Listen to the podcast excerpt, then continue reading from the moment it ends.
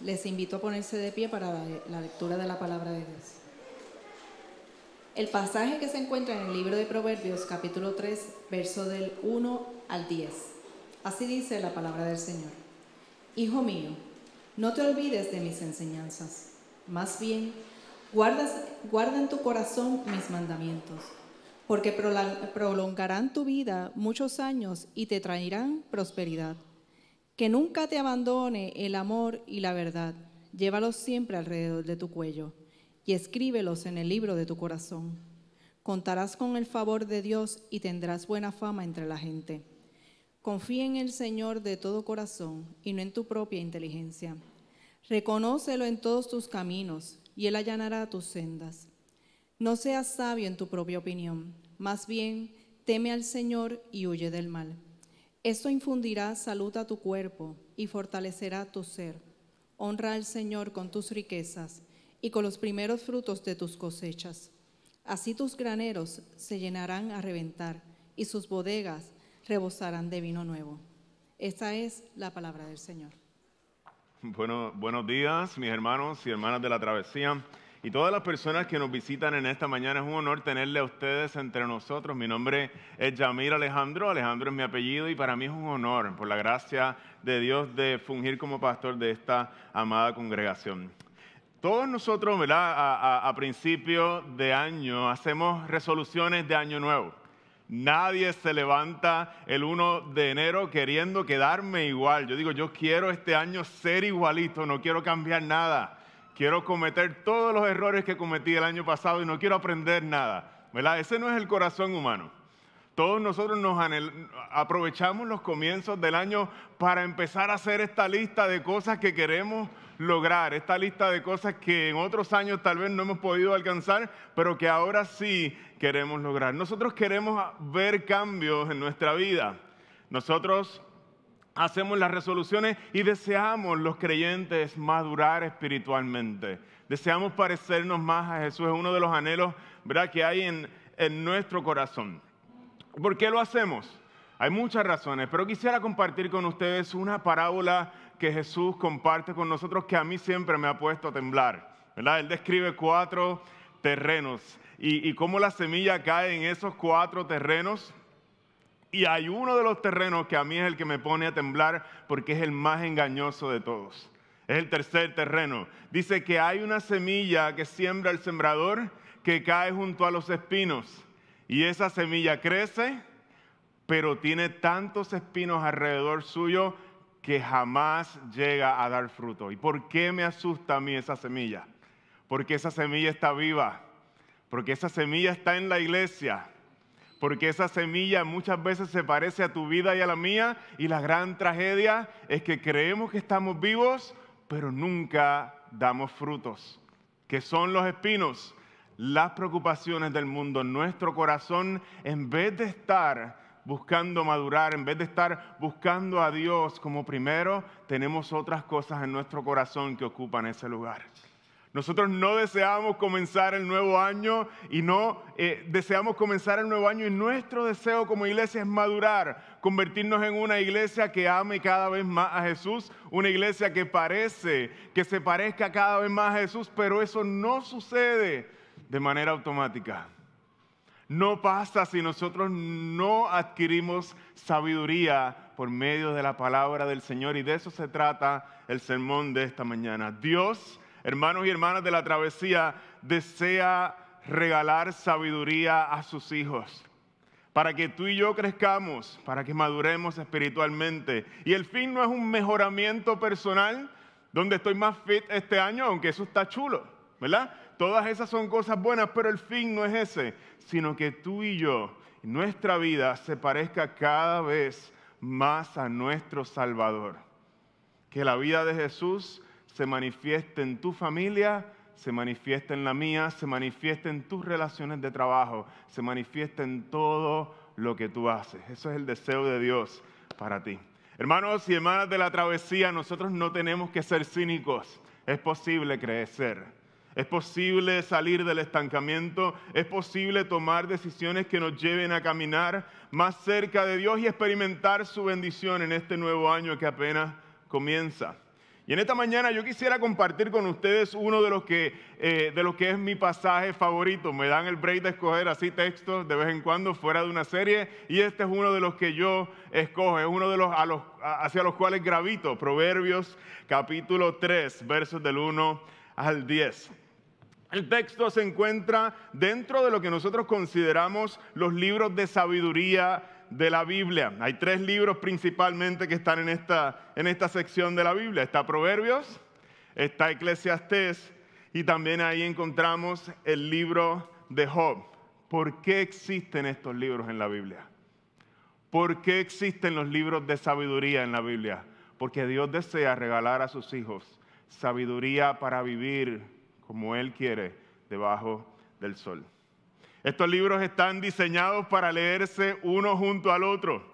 No puedes volverte un experto en proverbios y olvidar Eclesiastés y olvidar a Job. Están hechos para leerse juntos. ¿A qué me refiero? En el libro de Proverbios encontramos una visión de la vida optimista. El que siembra algo bueno, cosecha algo bueno. En el libro de Eclesiastés a veces nos dicen, hmm, sí, pero yo he visto gente sembrando cosas buenas, como quiera le pasan cosas malas.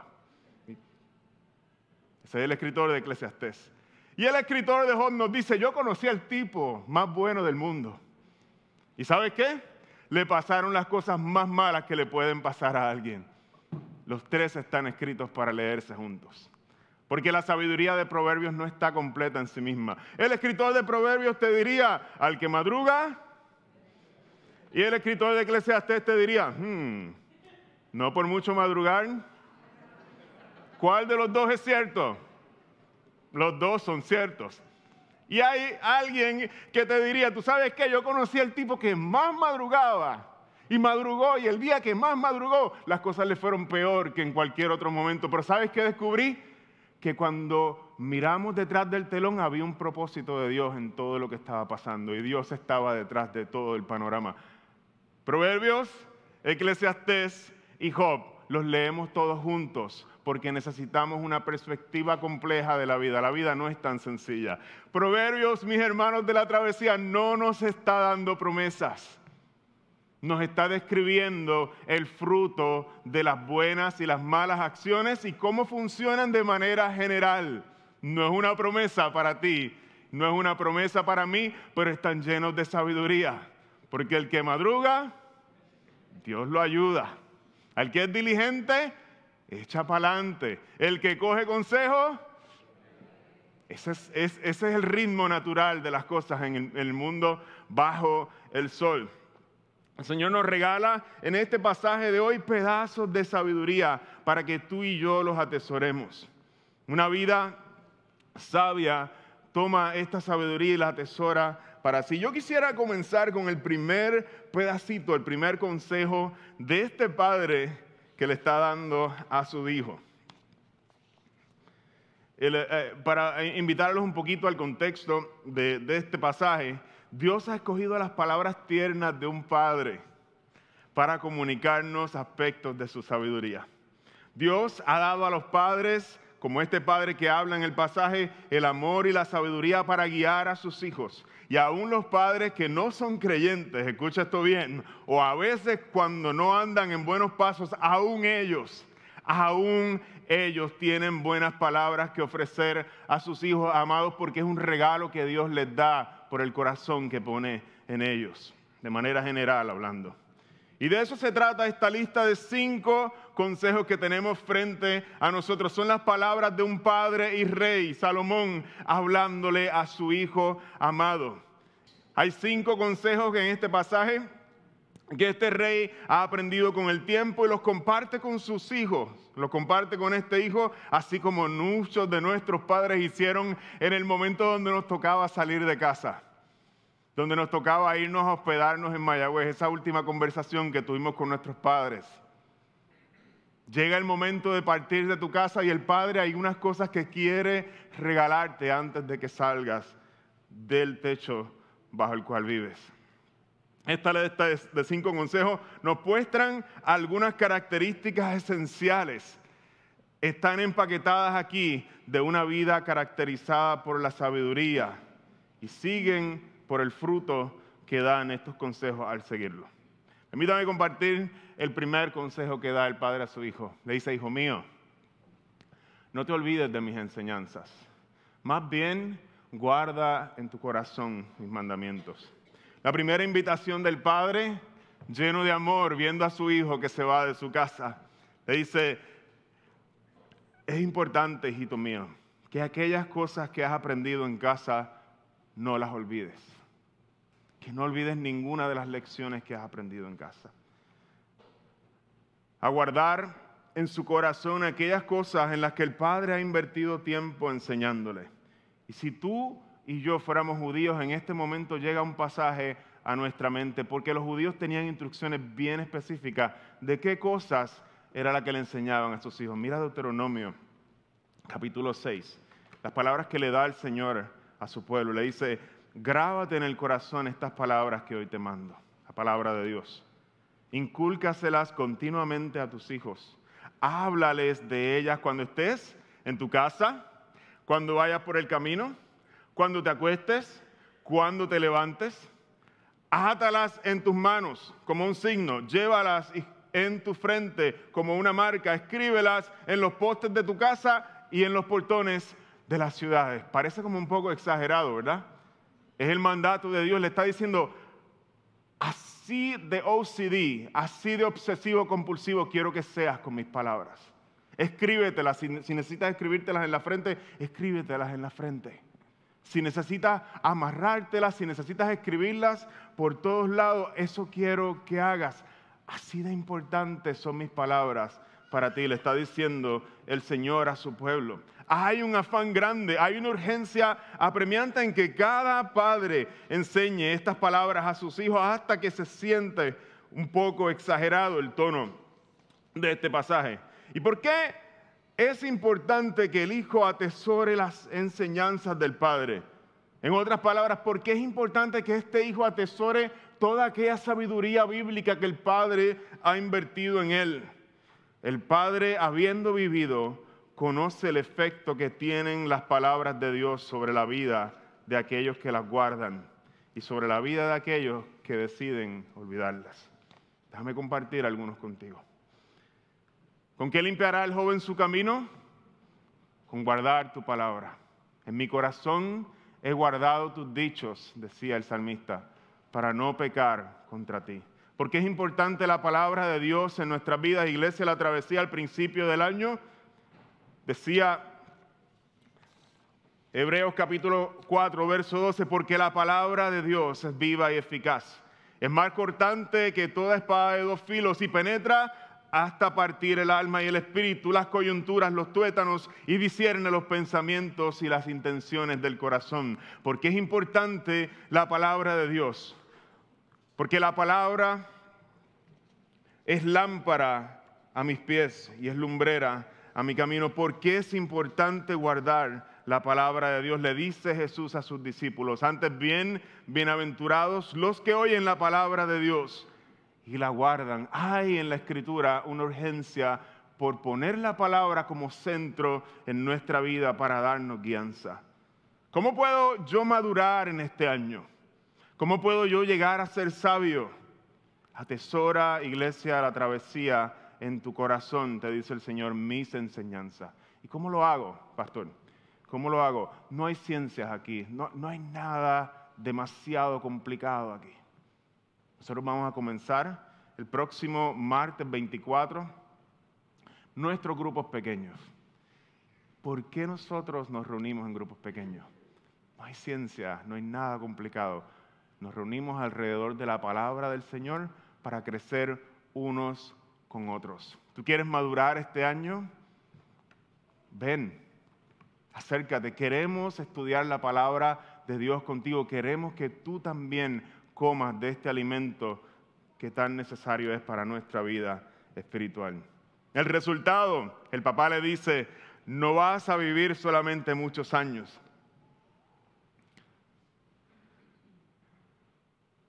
Prolongará tu vida muchos años y te traerán prosperidad. De nada vale que tu vida se prolongue demasiado tiempo si tú vives en agonía y vives en tristeza. Pero Él te dice, no, ese, no es el resultado.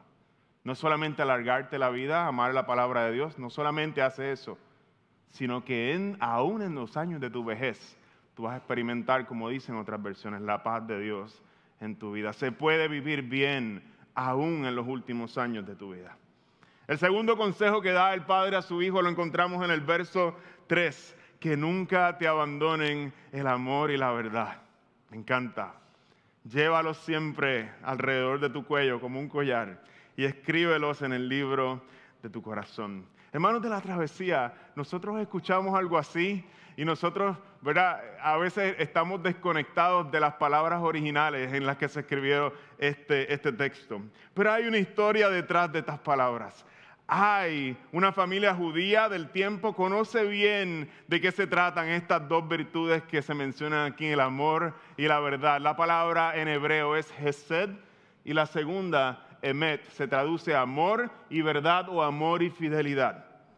¿Dónde han escuchado ellos esto antes? Es una palabra muy conocida o un, un par de palabras muy conocidas. Éxodo capítulo 34. Un pueblo fue liberado de la esclavitud en Egipto. ¿Te acuerdas de la historia? Cruzan el desierto y Dios los libera y hace un pacto con ellos en el monte Sinaí y les da su ley. El profeta que lo guía Moisés por el desierto se marcha 40 días. Nadie sabe lo que pasó. Y a su regreso, la gente ha abandonado por completo a aquel Dios que les había salvado y se habían hecho becerros de oro y comenzaron a adorarlos. Moisés en su furia rompe las tablas de la ley. Dios está listo para deshacerse del pueblo y comenzar otro pueblo nuevo con Moisés. Y es ahí donde Moisés intercede. Y es ahí donde Dios muestra un destello fascinante de su carácter y renueva su pacto con un pueblo infiel y los ama profundamente. Moisés le pide misericordia y estas son las palabras que Dios usa para renovar su pacto con Israel. Pasando delante de él, delante de Moisés, el Señor eh, proclamó Yahweh, Yahweh, el nombre propio de Dios. Dios clemente y compasivo, lento para la ira y grande en Gesed y Emet, que mantiene su amor hasta mil generaciones después y que perdona la iniquidad, como decía mi hermano Juni ahorita, la rebelión, perdona también el pecado pero que no deja sin castigo al culpable, sino que castiga la maldad de los padres en los hijos y en los nietos hasta la tercera y cuarta generación. Y tú estás estoqueado en ese pensamiento que nos dice que castiga la maldad hasta la cuarta generación y se te olvidó que su amor se derrama sobre mil generaciones. ¿Te das cuenta la desproporción que hay? ¿Qué caracteriza el corazón de Dios? Un amor que se derrama y perdona cualquier cosa, pero jamás va a sacrificar la justicia. Jamás va a dejar sin castigo a aquel que no se aferra a su misericordia. Así es el corazón de Dios. Este Padre le está diciendo, cuando tú te vistas, que tu carácter sea como el de Dios. Profundamente compasivo y misericordioso es Él, pero jamás sacrifiques la justicia y la verdad. Emet. Este es el deseo de un padre para su hijo. Que nunca te abandone Gesed ni Emet. Que tu corazón, hijo mío, sea como el corazón de Dios mismo. ¿Cómo se ve el amor? ¿Cómo se ve la verdad entre nosotros? Nos dice el texto que Dios derrama su amor y la manera en que lo derrama es que perdona la maldad, perdona la rebelión, perdona el pecado, todo lo que Israel ha hecho. Nos dice el Nuevo Testamento que de tal manera se derrama el amor de Dios sobre el mundo que Él envía a su Hijo para morir por nuestros pecados. Es sed. Pero quien no abraza el regalo misericordioso de Dios va a experimentar su ira va a experimentar su castigo porque Dios jamás va a bajar su justicia y la va a rebajar. La opción está delante de nosotros. El Dios que derrama su amor por mil generaciones no tuerce nunca la verdad y va a castigar el mal. Él ofrece su amor de manera abundante Cristo y nos da su único Hijo. Pero quien no abraza su perdón no será tenido por inocente Dios nunca tuerce la verdad. Y este es el consejo que el Padre tiene para el Hijo, que nunca dejes de ser compasivo y lleno de misericordia, que eso distinga tu corazón, que puedas perdonar, pero jamás sacrifiques la justicia y la verdad. Átalas a tu cuello, póntelas como un collar en tu cuello. Escríbelas en lo profundo, en el libro de tu corazón. ¿Cómo se ve hermanos de la travesía, un padre que cría a sus hijos y está lleno de amor y está lleno de verdad. ¿Cómo se ve? Un jefe que trata a sus empleados con compasión, pero jamás sacrifica la verdad. ¿Cómo se ve una esposa? ¿Cómo se ve un hijo? ¿Cómo se ve un empleado cuyo carácter está marcado por estas dos cosas, el amor y la verdad? Y es complicado. A veces es complicado, es como ponerse una camiseta que por el frente diga un mensaje que te derrite muy tierno y por atrás tiene una verdad que es bien dura de tragar. Y tú dices, esa es la misma persona hablando. Por el frente te derrite con la ternura de sus palabras y por atrás te dice cosas que tú dices, no, no puedo manejarlas. Así muchas veces el amor y la verdad. A veces nos va a costar como creyentes decir cosas en medio de nuestro tiempo que no le agradan a nadie y quisieran sacarnos, pero no podemos decir esas cosas jamás desconectados de la compasión que caracteriza al Señor. Y esas dos se unen. Y hay una vida hermosa cuando nosotros no torcemos nunca la verdad, jamás la negociamos, pero estamos llenos de compasión y de misericordia.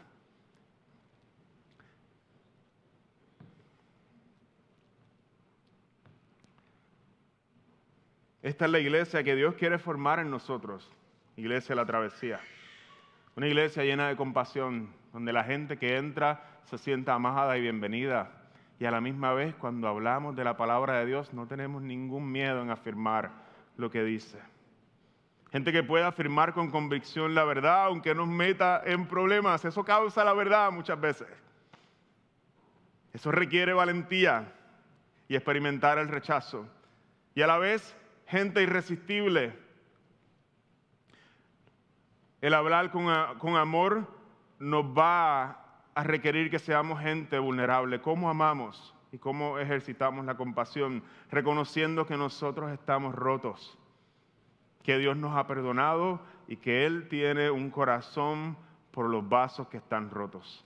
Y el fruto de esta promesa, o el fruto de ponernos esta camisa que tiene el amor y la verdad, lo dice el texto en el verso 4, contarás con el favor de Dios y tendrás buena voluntad entre la gente. Dios va a hablar bien de ti. ¿Y sabes qué? La gente a la larga, al principio no, pero a la larga también te van a reconocer, van a hablar bien de ti. Recuerda que no son promesas, son consejos. El tercer consejo del Padre. Miren lo que dice el próximo verso. Confía en el Señor de todo corazón y no en tu propia inteligencia. Reconócelo en todos tus caminos y Él allanará tus sendas. El tercer consejo es bastante sencillo y en el idioma hebreo hay dos palabras que son muy cercanas una de la otra que no aparecen aquí en este texto, pero aparecen en otras traducciones. La primera es confiar, confía en el Señor de todo tu corazón y la segunda es no te apoyes, no descanses en tu propia inteligencia o en tu propia prudencia. La idea de estas palabras sugiere la acción de descansar o acostarse sobre algo. El consejo del Padre es algo así como, como sigue, hijo mío, fundamenta tu vida o construye tu vida sobre Dios y no sobre tus mejores ideas. No la pongas a descansar sobre tus mejores ideas. Solo Dios es un fundamento firme para la vida. Sé humilde, hijo mío, antes de que salgas de casa no eres lo suficientemente inteligente. Qué dolor para un adolescente, no eres lo suficientemente inteligente ni experimentado. Qué dolor para ti y para mí que hemos vivido un par de años más. No eres, iglesia, la travesía suficientemente inteligente. Y eso es bueno, porque Dios nos ha regalado su sabiduría. Cuando te encuentres en medio, ¿cómo nosotros, cómo lo hacemos? ¿Cómo vivimos fundamentando nuestra vida en Dios? ¿Cómo vivimos sabiamente este año? Cuando te encuentres en medio de situaciones donde la inteligencia no es suficiente, recuerda que Dios está ahí. Ponte los lentes, nos dice, reconócelo en todos tus caminos, ponte los lentes. Los que llevas tiempo sin ponerte, póntelos, porque vas a ver a Dios obrando en tus caminos si te pones los lentes. ¿Y cuál es el fruto? Aun cuando tus pasos se hayan torcidos por cabezón y por cabezona, que somos muchas veces, aún allí Él va a enderezar nuestras veredas. Cuando nosotros nos ponemos los lentes, Él endereza nuestras veredas. El cuarto consejo, y quisiera ir terminando ya. No seas sabio, se parece al, al, anterior. No seas sabio en tu propia opinión.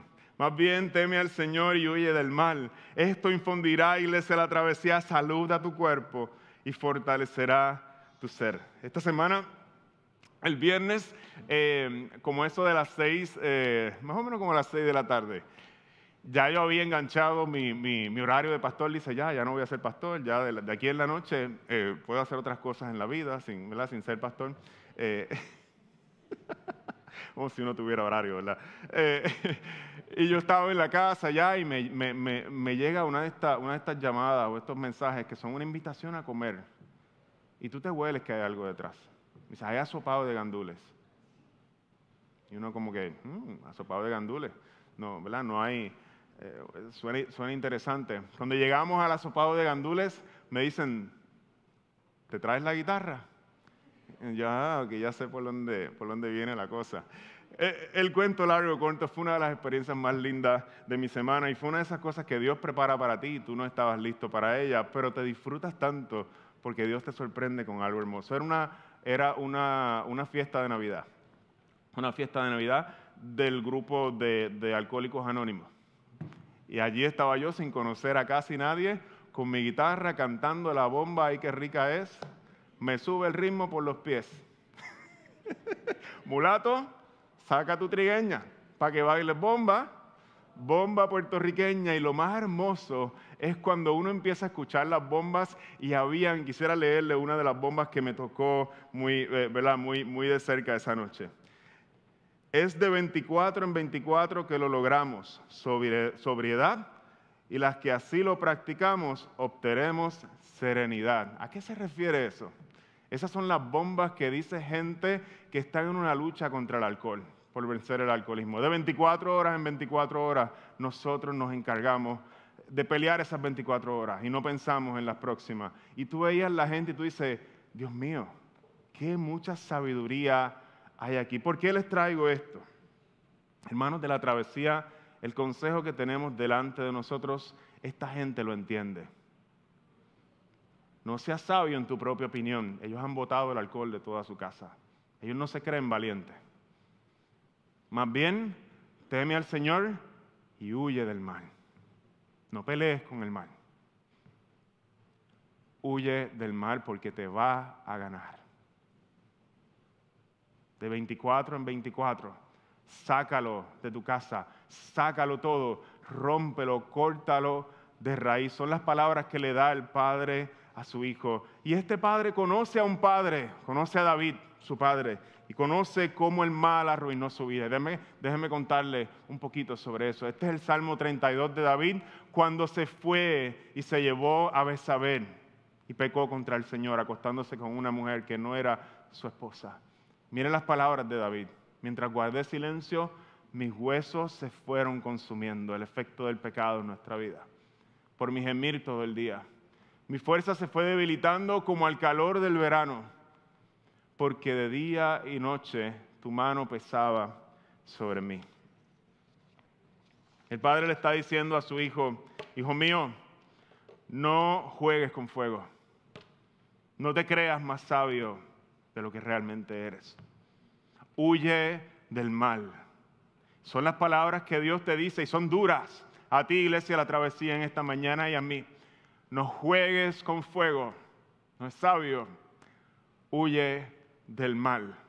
El Padre conoce muy bien el peso agravante que tiene el pecado y las adicciones sobre nuestra vida y sobre quienes se entregan a ellas. El peso que tienen sobre nuestras familias cuando nos entregamos al mal, sobre nuestras emociones, sobre nuestros cuerpos, sobre nuestras relaciones. Hijo, no tienes idea de lo pesado que va a ser sobre tu alma. Huye del mal. No juegues con fuego. Y esto infundirá salud a tu cuerpo y fortalecerá tu ser hermano de la travesía, hermana de la travesía. Estamos comenzando el año y quiero decírtelo con el amor del Señor. El pecado siempre pasa factura sobre tu vida, sobre la mía, sobre aquellos que están cerca de nosotros, sobre los hermanos de tu iglesia también. Y Jesús nos llama en el Evangelio a ser radical con el pecado. Córtate el brazo, decía Jesús. Sácate el ojo, porque las consecuencias son nefastas. Está utilizando el recurso de la hipérbole, de la exageración, para que tú sientas el peso de lo que Él está diciendo y cuán serio es jugar con el mal. Hay decisiones que algunos de ustedes tienen que tomar hoy en cuanto al pecado. Lo que escuchas te está alejando de Dios, te está acercando a Dios, te está corrompiendo lo que ve en tus ojos, te está alejando de Dios, te está corrompiendo. El pecado pasa factura temprano o tarde. Los lugares que frecuentas te están alejando de Dios, te están acercando a Dios. ¿Quieres crecer en tu relación con Dios? ¿Quieres madurar? Salir del estancamiento, sentir paz en tu vida. Huye del mal. Esto infundirá salud a tu cuerpo y fortalecerá tu ser. Y quisiera terminar con el quinto consejo, que estoy seguro que es su favorito. Honra al Señor con tus riquezas y con los primeros frutos de tus cosechas. Así tus graneros se llenarán a reventar y tus bodegas rebosarán de vino nuevo. Hermano, hay, existe en nuestro mundo lo que son los indicadores yo que estudié ingeniería un tiempo, allá en el, 2000, eh, eh, son, son, instrumentos que sirven para medir. Por ejemplo, cuando tú tienes el, eh, el tanque de, de, tu, de, tu, auto medio vacío, el indicador te muestra la flecha y te dice que está vacío, porque tú no puedes meterte al tanque a mirarlo. Sería, sería ¿verdad? un poco absurdo que tú tengas que estar mirando dentro del tanque. Y de la misma forma en nuestra vida espiritual existen indicadores. Jesús nos dice que la manera en que nosotros utilizamos nuestro dinero va, a señalar a qué, es eso que nos importa más. Es un indicador claro. Y, nosotros nos tenemos que hacer la pregunta, ¿a dónde está comunicando, qué, comunica la manera de nosotros usar nuestro dinero? ¿Qué, ¿Qué está diciendo sobre nuestra fe y sobre nuestra vida? ¿Qué es lo más importante en nuestra vida? Tu dinero está hablando. Tu dinero está hablando y nos va a decir realmente quién es nuestro Dios, la manera en que gastamos nuestro dinero. Este padre, con mucho amor hacia su hijo, ha descubierto algo a lo largo de su vida, que muchas veces es hasta contraintuitivo. Hay una matemática que no usa los principios de este mundo. Él ha observado que hay una tendencia. ¿Y cuál es la tendencia que él ha observado? La gente generosa vive en abundancia. La, la suma no da. Porque si tú entregas algo, pues, pues tienes algo menos, ¿no? No tienes más. Y él está diciendo, la gente, esta matemática extraña, la gente generosa vive en abundancia, hijo mío. Y esto es de las cosas que yo quiero que tú sepas antes de salir de la casa. Hay un peligro con entender mal lo que significa abundancia aquí. De ninguna manera nosotros estamos frente a una transacción en la que decimos, Dios, yo te estoy dando esto para que tú entonces me des esto otro. De ninguna, reprendan el nombre de Jesús, de ninguna manera estamos frente a un texto como este. Cuán absurdo es pensar que Dios nos debe algo si Dios es dueño de tu propio aliento. Si Dios es dueño de tu familia, Dios es dueño de este universo, de la del Señor es la, de Jehová es la tierra y su plenitud, del mundo y los que en él habitan. Él es dueño de todo. No podemos pedirle algo ni reclamarle algo de vuelta. Cuán absurdo es pensar en un texto como este como si fuera una transacción. Él no queda como deudor de nosotros cuando le damos. Esto es absurdo. La abundancia consiste en que quien es generoso y honra a Dios está comunicando que su dinero no es su fuente primaria de satisfacción. Su indicador está diciendo, hay alguien que importa más que tu dinero. Y ese es Dios. Quien puede decir, voy a vivir con menos para honrar a Dios, quien ha sido bueno conmigo, aprende a ser feliz con menos. Y eso, mis hermanos, es vivir en abundancia. El apóstol Pablo lo decía de la siguiente manera. Yo he aprendido a contentarme, cualquiera sea mi situación. Yo sé vivir humildemente y sé tener abundancia. En todo y por todo estoy enseñado, así para estar saciado como para tener hambre, así para tener abundancia como para padecer necesidad. Todo lo puedo en Cristo que me fortalece. No puedo mover una guagua con el poder de Cristo, no se está refiriendo a eso. Se está refiriendo a que yo puedo vivir satisfecho en Dios en cualquier situación. Hay una satisfacción mayor en mi alma que me da el tener a Jesús de lo que me da tener mucho dinero. Y quisiera culminar con esto. Como iglesia, Dios siempre nos está llamando a madurar en esta área. Dios siempre nos está llamando a que nuestra riqueza mayor no sea nuestro dinero, sino que sea Jesús. Algunos de ustedes creen en el diezmo, otras personas no creen en el diezmo. No se trata, esto no es un sermón sobre diezmos y ofrendas, pero sí se trata de que nosotros como creyentes, el Señor nos llama a que nuestro dinero comunique algo sobre nuestra fe. ¿Qué significa eso para ti esta mañana? Que el Señor nos ayude a responder a su palabra.